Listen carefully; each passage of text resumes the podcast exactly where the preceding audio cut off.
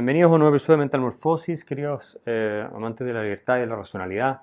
Quiero comentar con ustedes eh, en este podcast una película reciente que he visto en Netflix, de producción alemana, porque por lo visto los americanos no son capaces de producir cine decente ya, con toda su corrección política, están infectados, ¿no es cierto?, eh, todo tipo de requerimientos, demandas y cuestiones absurdas que dan cuenta de su decadencia cultural y además están casi creando puros shows para niños con eh, películas de superhéroes y series de ese tipo bastante absurdas. Pero bueno, esta película alemana sin novedad en el frente me parece una obra magistral, recomiendo que la vean.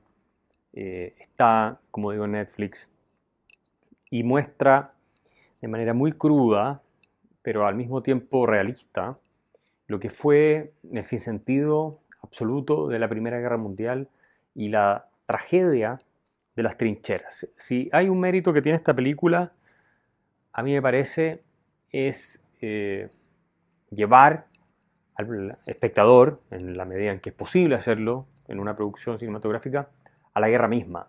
Sentirse ahí, eh, en las trincheras, en la Primera Guerra Mundial. Se hacen muchas películas de la Segunda Guerra Mundial, pero casi no hay de la Primera Guerra Mundial, o hay muchas menos. Eh, y llevarnos a entender lo que fue eh, este delirio, ¿no?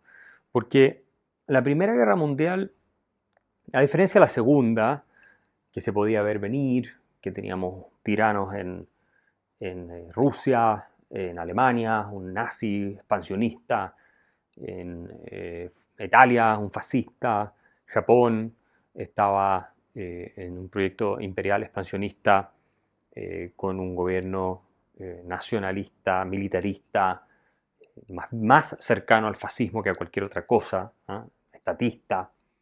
Eh, y por otro lado, obviamente, estaban los ingleses, los americanos y los franceses, eh, sin regímenes autoritarios ni nada que se les parezca.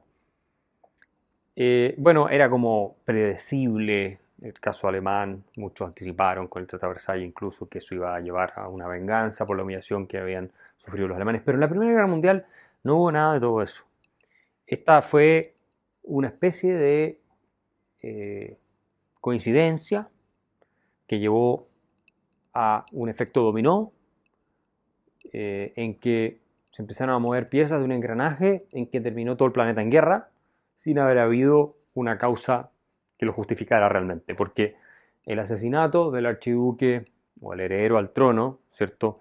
Eh, austriaco del imperio austrohúngaro eh, por parte de un terrorista serbio no era una causa que justificara el ingreso de todas estas potencias a una guerra. Eh, de hecho, ni siquiera Austria ni siquiera estaba convencida de entrar a una guerra originalmente eh, por este episodio ¿ah? en que se asesina a, Francisco Fernando en Sarajevo. Y sin embargo, se ponen eh, en acción todas las alianzas que están establecidas, en que los austríacos le piden a los alemanes que los apoyen en caso de entrar a la guerra con, eh, con, Serbia. Y la Cancillería alemana de la época no quería aliarse o respaldar a los austriacos, que finalmente le declaran la guerra a Serbia y Serbia arrastra a su protector Rusia, eh, porque veía la Cancillería alemana en esa época ya que esto podía terminar en una guerra mundial. Eh, entendían perfectamente los mecanismos de acción que se ponían en juego.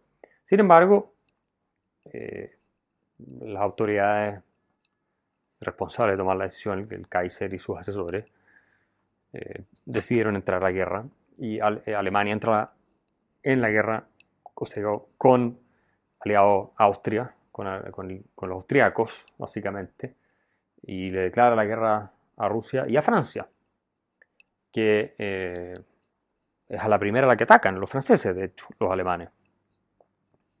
Y Al mismo tiempo, para llevar adelante el plan de guerra que tenían los alemanes, el Schlieffenplan, la estrategia militar para doblegar a los franceses, que no terminó siendo fiel al original, pasan a llevar a Bélgica, el la independencia y autonomía belga, que era protegida, eh, de la cual era garante Inglaterra, y por lo tanto entran los ingleses al conflicto también. Eh, y así se van armando todas estas eh, distintas relaciones, alianzas, hasta que de pronto tenemos por un lado a los rusos, a los franceses a los ingleses y a los alemanes, italianos, el imperio austrohúngaro, eh, por el otro lado. Estados Unidos se suma después, en 1917, eh, producto de la guerra marítima que estaba librando Alemania, eh, que estaba bastante asfixiada por el bloqueo naval, entonces empiezan a hundir básicamente barcos de todas las distintas potencias o distintos países que pasan por ahí, y ahí eh, responsables de la, del bloqueo, entre ellos, bueno, obligan a Estados Unidos a entrar a la guerra, que había estado neutral hasta entonces, pero que había, había, querido entrar a la guerra, había facciones en Estados Unidos que querían entrar a la guerra, pero eh, había en el Congreso eh, de Estados Unidos mucha resistencia, porque también había muchos alemanes inmigrantes en Estados Unidos y que eran votos importantes dentro de ese Congreso para los representantes en el Congreso en Estados Unidos. Eh, y aparte era una guerra en Europa que tenían los americanos que irse a meter. Sin embargo, se terminaron metiendo, encontraron la forma para terminar involucrados. El gobierno de Wilson quería involucrarse en la guerra. Y así terminan. Y, la guerra mundial, entonces, la primera, eh, es el producto de, como digo, un efecto dominó sin ningún gran sentido, sin ningún, ningún gran fundamento. Sí, hay todo tipo de eh, explicaciones de que Alemania estaba perfilándose como potencia industrial, militar, capaz de desafiar a los ingleses, y eso los ingleses no lo iban a permitir. Entonces eh, hicieron todo lo posible para involucrarse en el conflicto, y la guerra iba a ser inevitable de todos modos.